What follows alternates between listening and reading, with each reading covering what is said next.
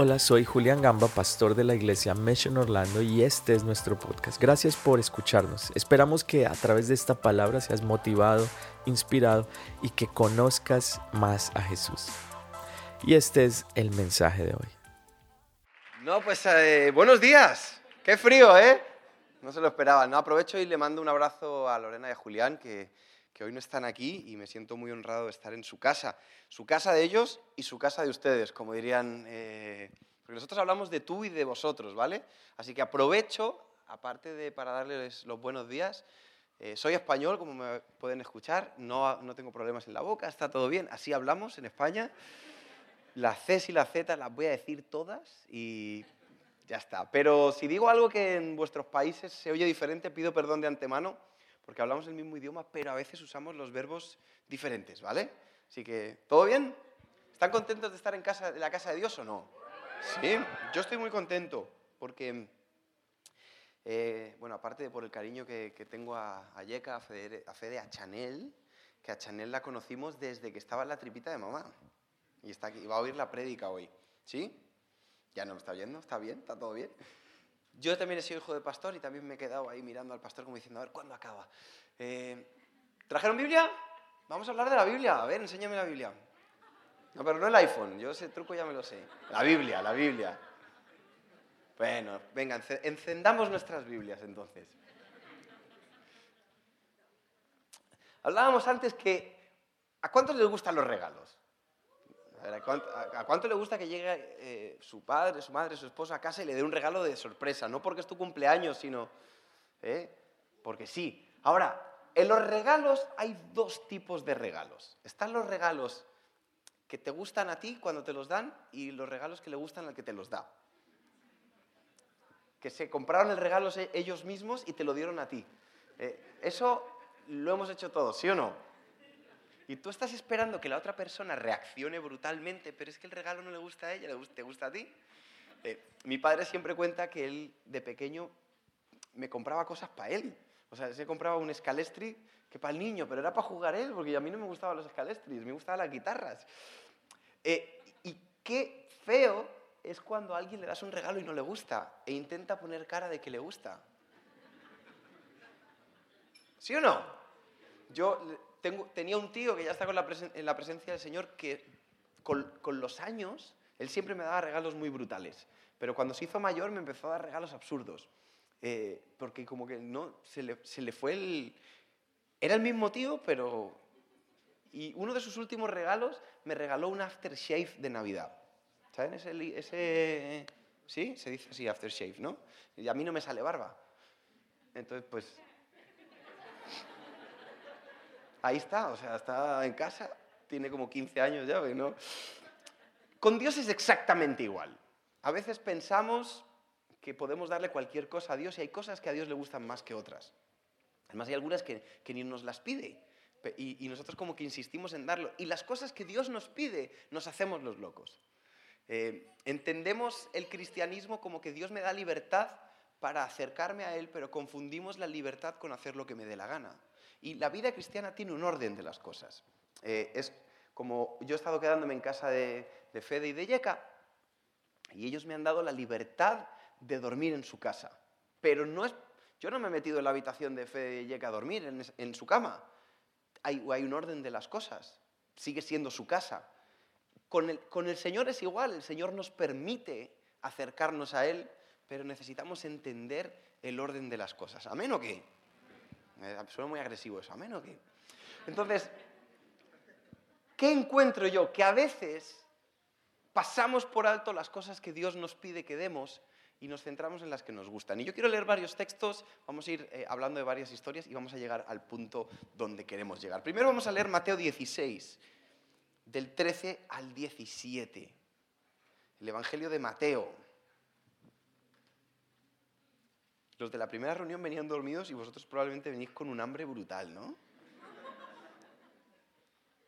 Estoy, hablando por mí, no por vosotros.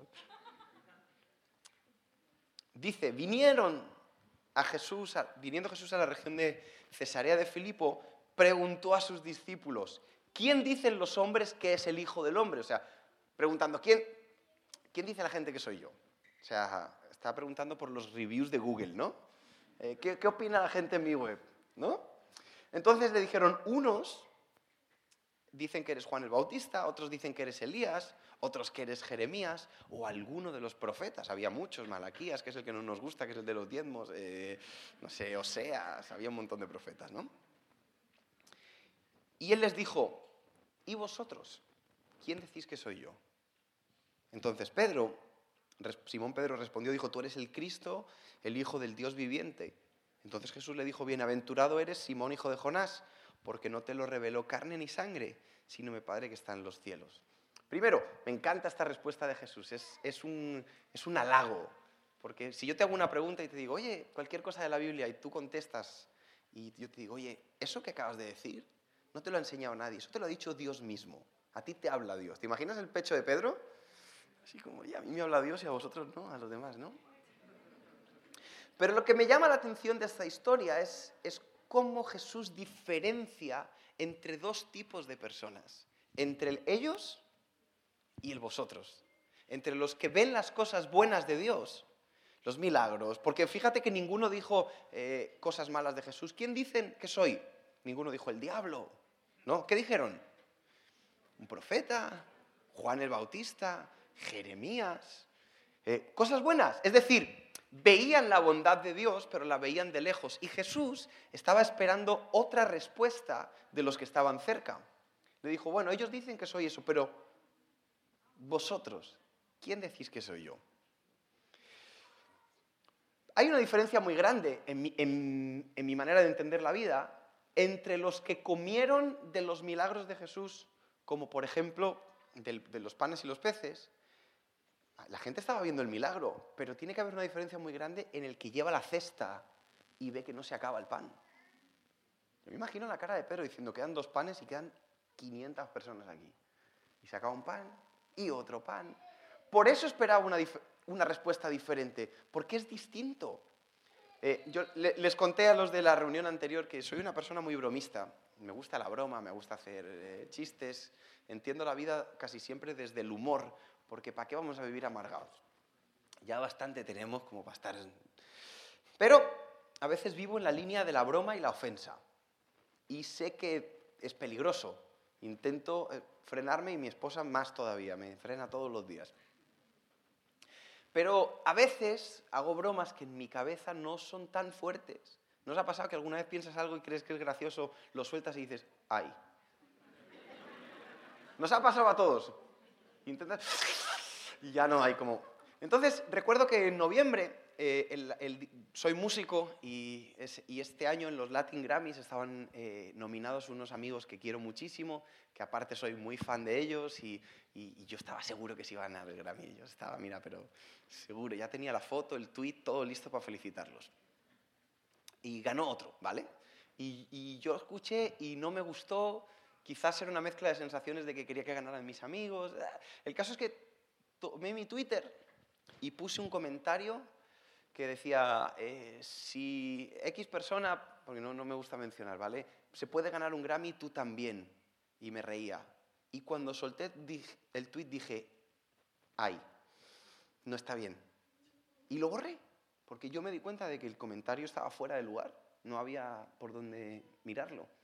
La cosa es que alguien le tomó un screenshot de estos que están tan de moda.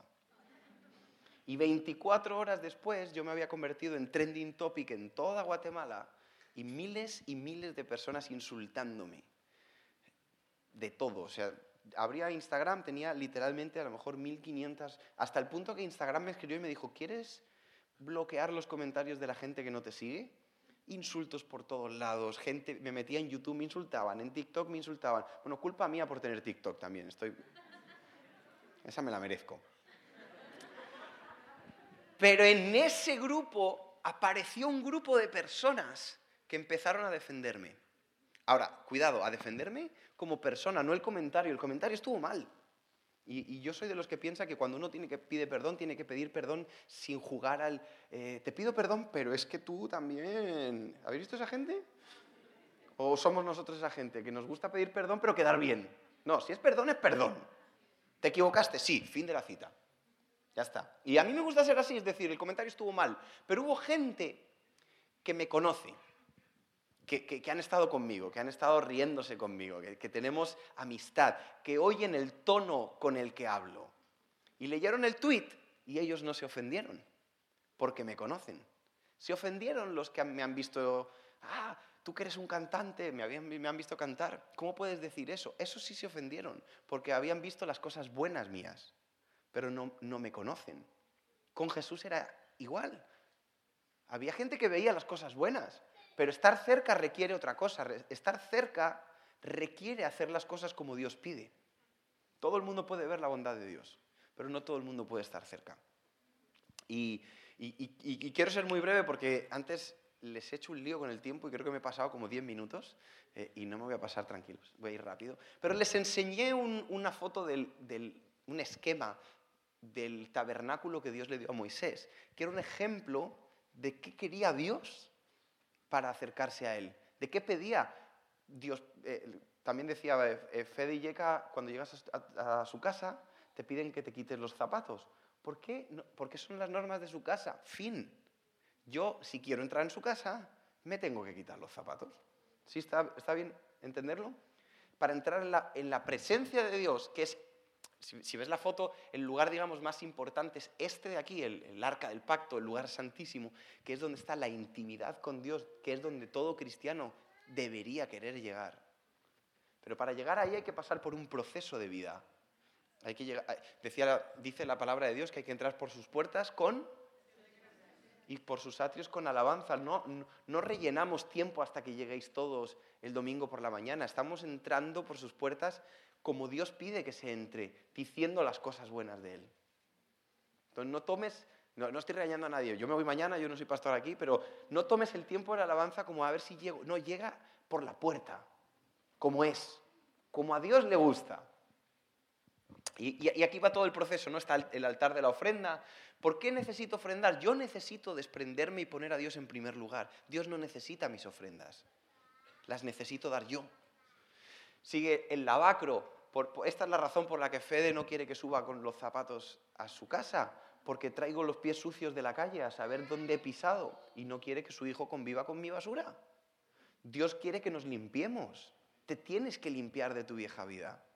Tienes que reconocer las cosas y dejar de jugar a, si el pastor menciona mi pecado, lo dejo y si no sigo. No, hombre, no. Lo que sabes que tienes que dejar, lo tienes que dejar hoy. Ya está sin emocionalismo, sin darle aquí misticismo, ay, a ver si Dios me sopla. No, ya, tú sabes lo que es, déjalo. Si, si valoras llegar a la intimidad con el Señor, que esa es la pregunta. Luego hay un lugar más, más cercano, el primer velo, ya no es la calle. Ahí podía entrar todo el mundo, cualquiera. Era el, el jardín donde se hacen los asados, ahí puede entrar cualquiera. Otra cosa es la casa.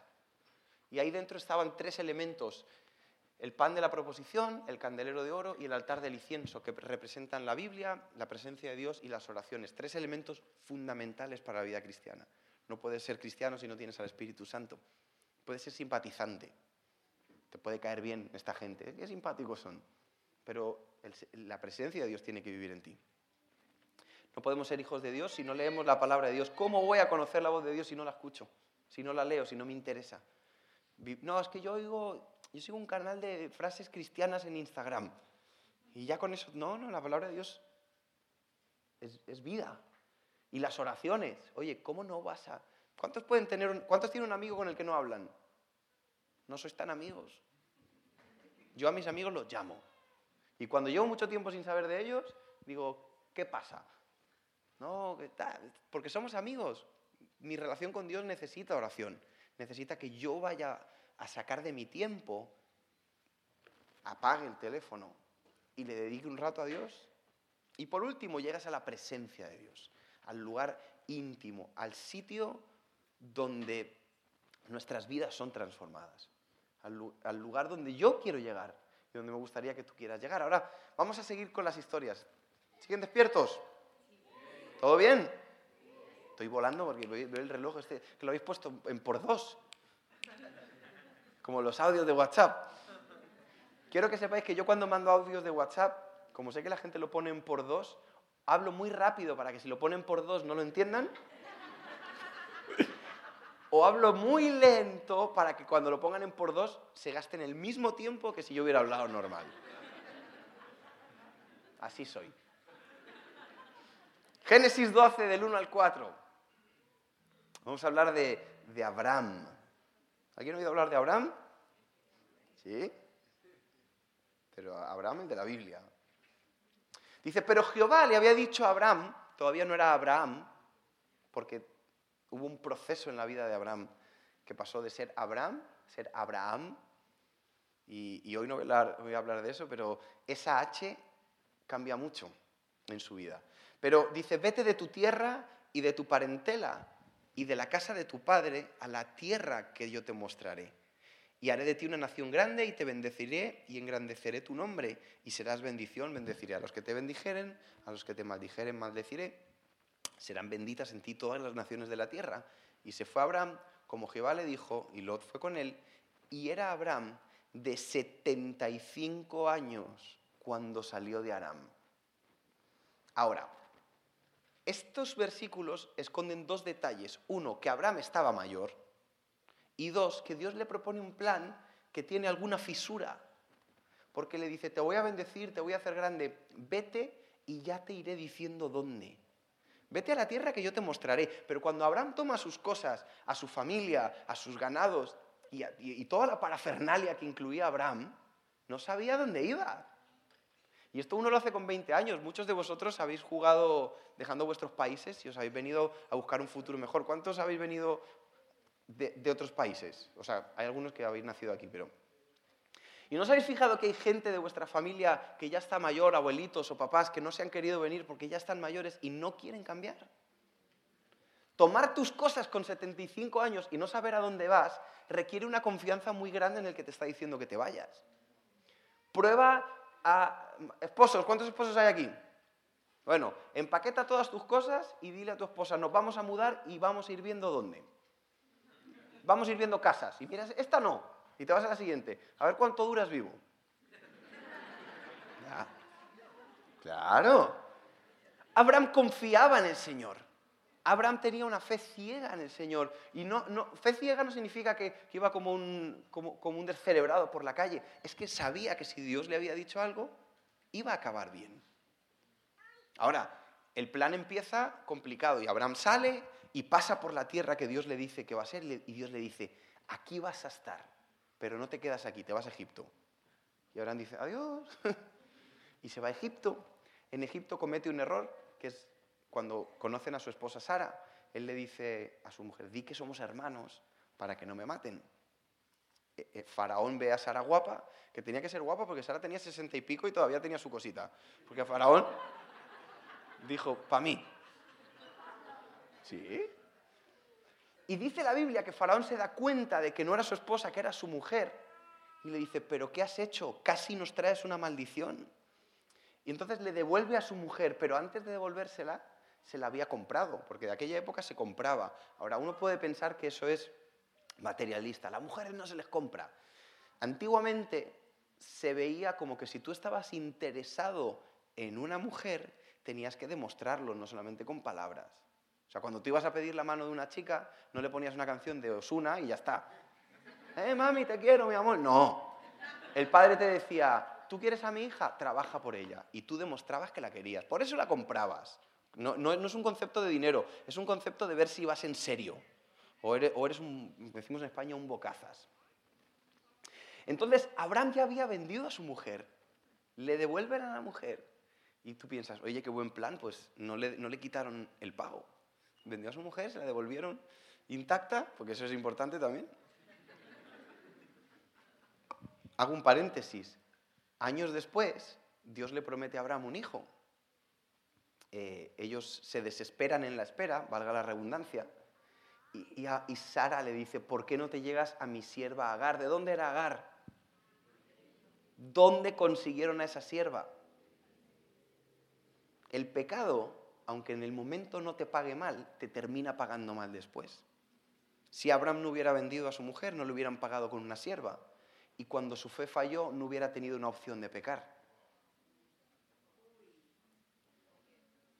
¿Qué pasa? Que muchas veces nosotros no vemos las malas consecuencias de lo que estamos haciendo ahora, pero cuidado a quién dejas entrar en tu casa.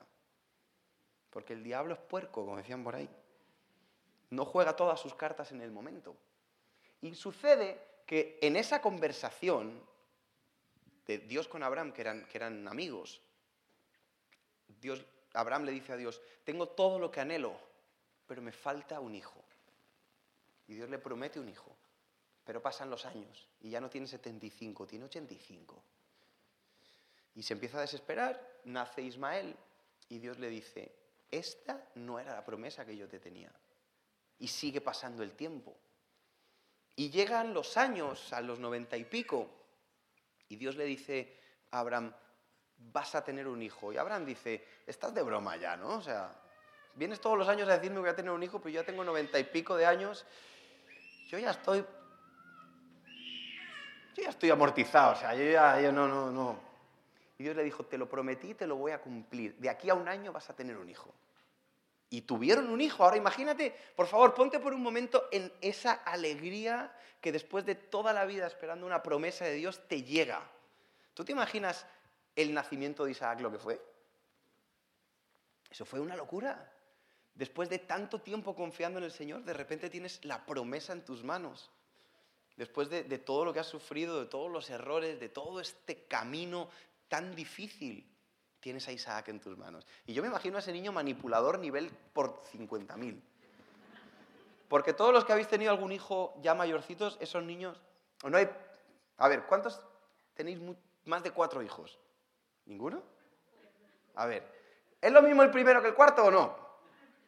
Al primero uno es como firme, yo tengo mis amigos, el primero es como todo, y luego el cuarto ya, que haga lo que quiera, que coma arena. Ah. ¿Sí o no? El primero, no, tienes que ir a la universidad. No quiero estudiar, pues a trabajar al Chick-fil-A, lo que tú quieras, déjame ya.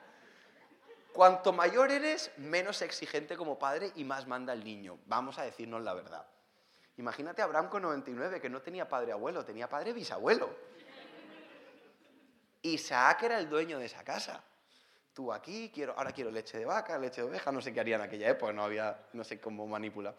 Pero ellos eran felices de ver a su hijo estar en casa, de verlo correr, de verlo abrazar, de ver cómo Dios había cumplido su palabra. Pero llega Génesis 22, vamos a leerlo. Génesis 22. Aconteció después de estas cosas que probó Dios a Abraham y le dijo a Abraham, heme aquí. Y dijo, toma ahora a tu hijo, a tu único hijo Isaac, a quien amas, y vete a la tierra de Moriab, ofrécelo allí en holocausto sobre uno de los montes que yo te diré. Este plan es peor que el primero. Este plan no solamente tiene la incertidumbre de que no sé dónde tengo que ir, sino que es que voy a ir a sacrificar a mi hijo. Dios le pide a Abraham que sacrifique a su hijo. Y yo si fuese Abraham diría, a ver, a ver, a ver, a ver, a ver, un segundo. Pero que me he perdido algo aquí. Yo lo de salir de viejo de mi casa donde tú me muestres, lo veo. Pero que me pidas que te entregue. ¿Para qué quiere Dios que, que ofrezca un holocausto de un niño? Si Dios había dicho que no quería sacrificios humanos. Yo le hubiera dicho a Dios, o sea que Tú no quieres los hijos de ninguno, pero el mío sí lo quieres. Es decir, a todas las naciones paganas Dios les las maldecía por poner a sus hijos como ofrendas a sus dioses, pero el mío sí lo quieres, el que me ha costado la vida tener. Y le hubiera dicho, no, hombre, no. Otra cosa. Pero Abraham dice, versículo 2, perdón, el 3, y Abraham se levantó muy de mañana y enalbardó su asno y tomó consigo dos siervos y a Isaac su hijo y cortó leña para el holocausto y se levantó y fue al lugar que Dios le dijo y al tercer día, tres días andando. Qué paseíto más duro, ¿eh? Porque Abraham sabía lo que iban, los demás no. ¿Dónde vamos? Tranquilos. Levantó al tercer día, alzó sus ojos y vio el lugar. Entonces dijo Abraham, a sus siervos, esperad aquí con el asno, y yo y el muchacho iremos hasta allí. ¿Y qué?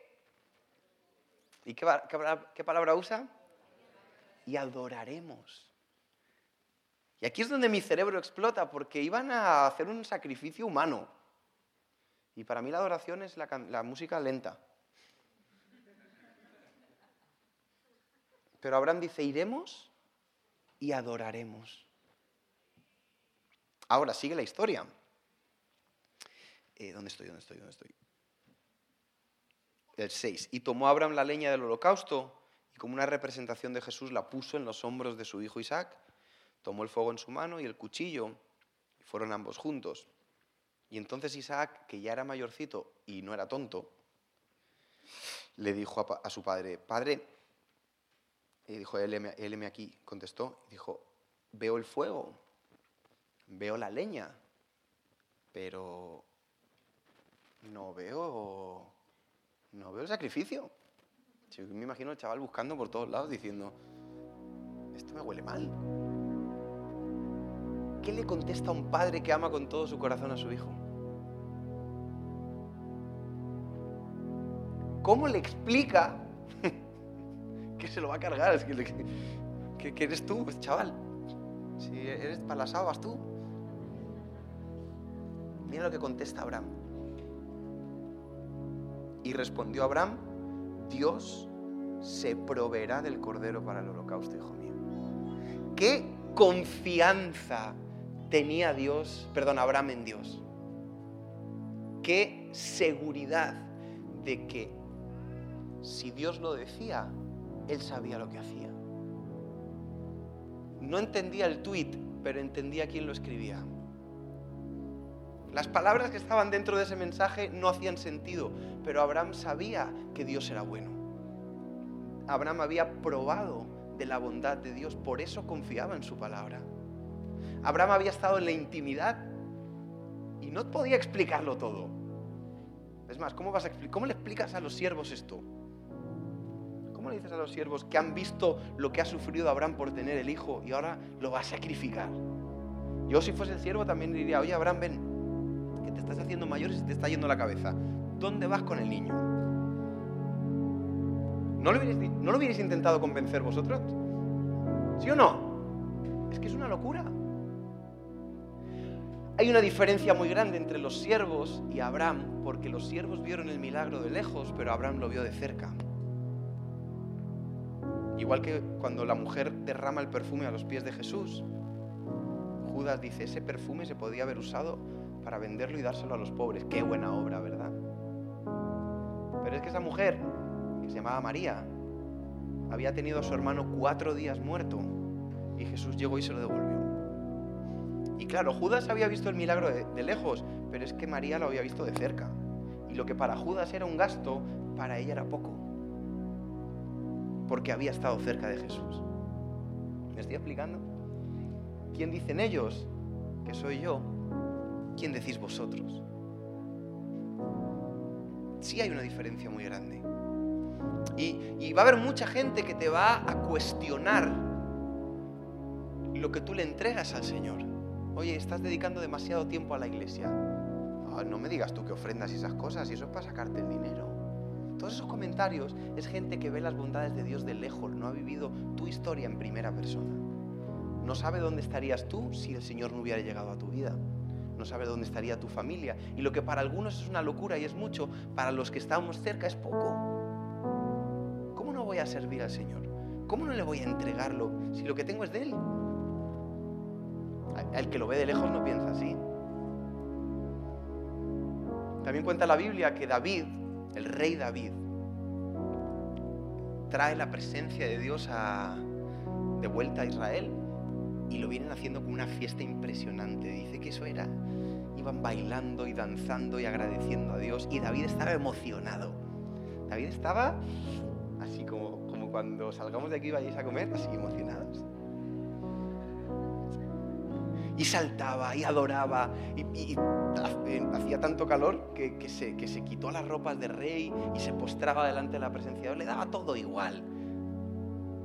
Estaba disfrutando y, cuando acabó bendijo al pueblo, les dio de comer y llegó a su casa.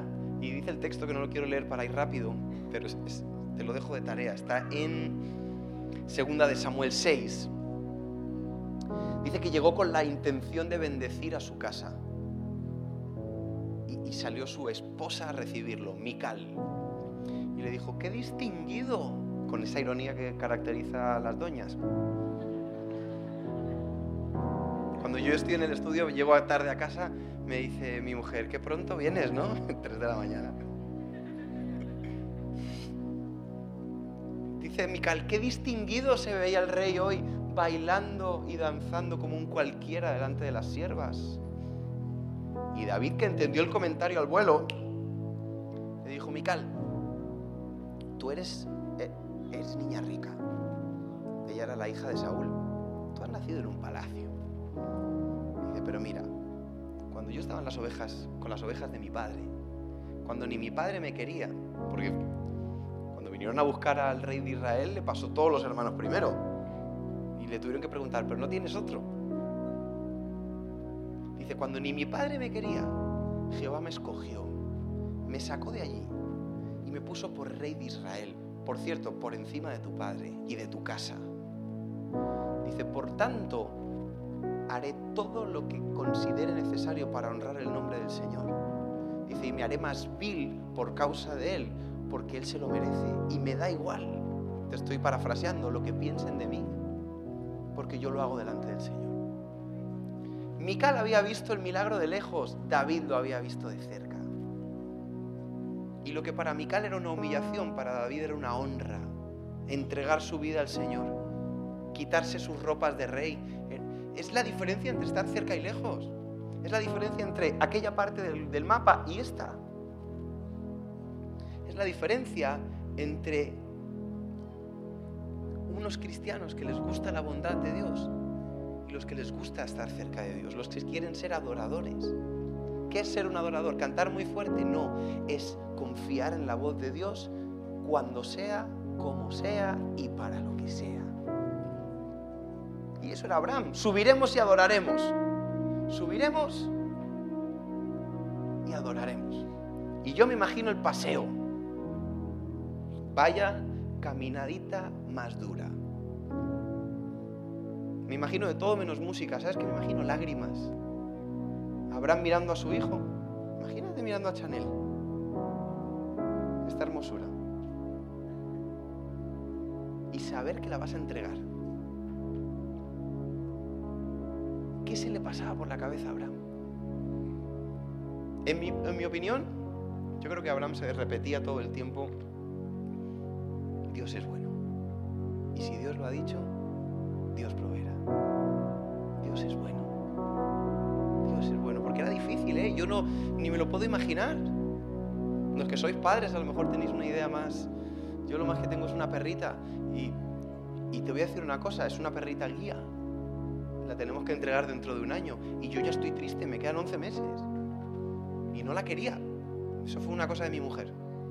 Pero me la pusieron en los brazos y me enamoré de ella. ¿Cuánto más un padre a un hijo? Y caminaban. Isaac mirando. Pero Abraham estaba convencido de que Dios iba a proveer. Yo me lo imagino diciendo, en ti confía mi corazón, en ti reposa mi alma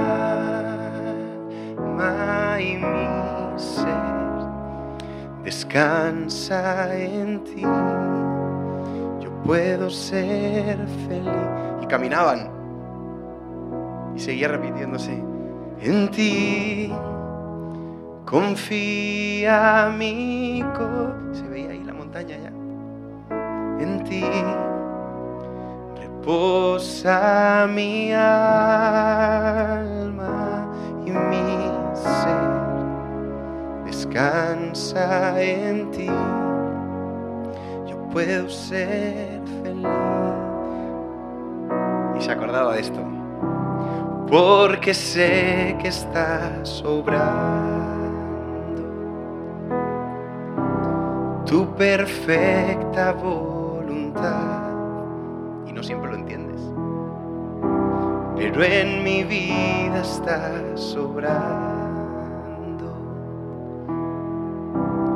Tu perfecta voluntad. Ponte de pie. El hábito de confiar en Dios. El hábito de recordar que no hay nada por encima de Dios. Que no hay ni siquiera bendiciones, por mucho que nos hayan costado, que sean más importantes que obedecer al Señor. Ahora, tranquilo, tranquila, porque sí, mientras hablábamos, yo sé que Dios te ha recordado cosas que le tienes que entregar. Y eso es lo que le tienes que entregar. Personas, actitudes, algunos trabajos, que ninguna de esas cosas son malas. El problema de esas cosas es cuando las ponemos en, el lugar de intimidad de la presencia de Dios. El trabajo es malo, no, la Biblia dice que el que no trabaje, que no coma. El que vive para el trabajo tiene un. El que pone a su trabajo en el lugar más íntimo. Yo no me metí ayer en la, habitación de Fede y Yeka, porque eso solo le corresponde a ellos. En mi casa todos estáis invitados, pero a mi habitación no. Todas las bendiciones son buenas, pero en, en, el lugar íntimo solo puede estar el Señor. A Jehová solo adorarás y a Él solo honrarás. Y si Él me pide algo, se lo doy. Ahora, ninguno de los que le pidió algo era para quitárselo, era para bendecirlos más. Abraham, cuando va a entregar a su hijo, Dios le dice, ni se te ocurra tocarlo. No te quiero quitar a tu hijo. Dice, te voy a dar tantos que no tienes tiempo para contarlos. Dice que son como las estrellas, como la arena del mar. Porque no me has negado a tu hijo, te voy a dar todo lo que anhelas. Dios no te pide cosas para quitarte algo, Dios te pide cosas para darte más.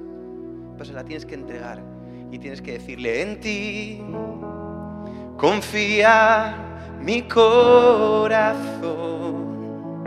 en ti reposa mi alma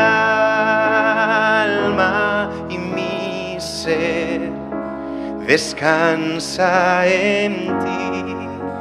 Yo puedo ser feliz y en fe, ¿por qué no levantas tus manos y le dices, en ti confía mi corazón, en ti reposa mi alma y mi ser, descansa en ti, yo puedo ser feliz.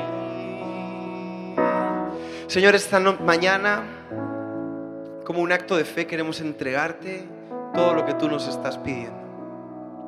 Queremos recordar de dónde nos sacaste. Recordar que si no hubiese sido por ti, nuestra vida sería un desastre. Que cuando estábamos muertos en nuestros delitos y en nuestros pecados, tú viniste a buscarnos, a nosotros, a nuestra familia, nos diste esperanza. Hemos visto tu mano. ¿Y cómo vamos a dudar de tu voz, Señor? Perdónanos por dudar de tu voz, porque tú eres bueno y tú provees todo lo que necesitamos y en ti es que confía nuestra alma. Queremos ser esos adoradores como Abraham, no adoradores de emociones, de cantar solamente. Cantar es el reflejo de un corazón que confía en ti, que cualquier cosa que tú le pides, te la da. Y le decía a los chicos en la primera reunión, hay, mucha gente que te va a criticar te va a decir, hey, eres muy joven, ¿qué haces en la iglesia? Disfruta tu vida, vive bien. Para ellos es una locura, para nosotros es poco. Te van a decir que ese perfume es muy caro, pero es muy caro para ellos. A los pies de Jesús no es nada. Ni tu juventud, ni tu dinero, ni tu tiempo, ni tu familia, no hay nada que sea muy caro. Eso lo dice el que vea las bondades de Dios de lejos. No es que lo vemos de cerca, decimos, no entiendes porque tú has visto mi historia desde allí. Yo la he visto desde aquí. Amén. Así que no te vayas triste, vete contento. Porque lo que le estás entregando a Dios no es nada. Dios tiene mucho más. Te serás de bendición no solamente para ti, sino para la gente. Y en ti serán benditas las naciones de la tierra. Y todo el que te bendiga será bendito. Y todo el que te maldiga será maldito porque Él está contigo. Amén. ¿Por qué no das un buen aplauso? Gracias por escucharnos. Esperamos que este mensaje haya sido de gran bendición para ti. Te invito a que te suscribas y lo compartas con tus amigos. Para más contenido de nuestra iglesia visita missionorlando.com. Que Dios te bendiga.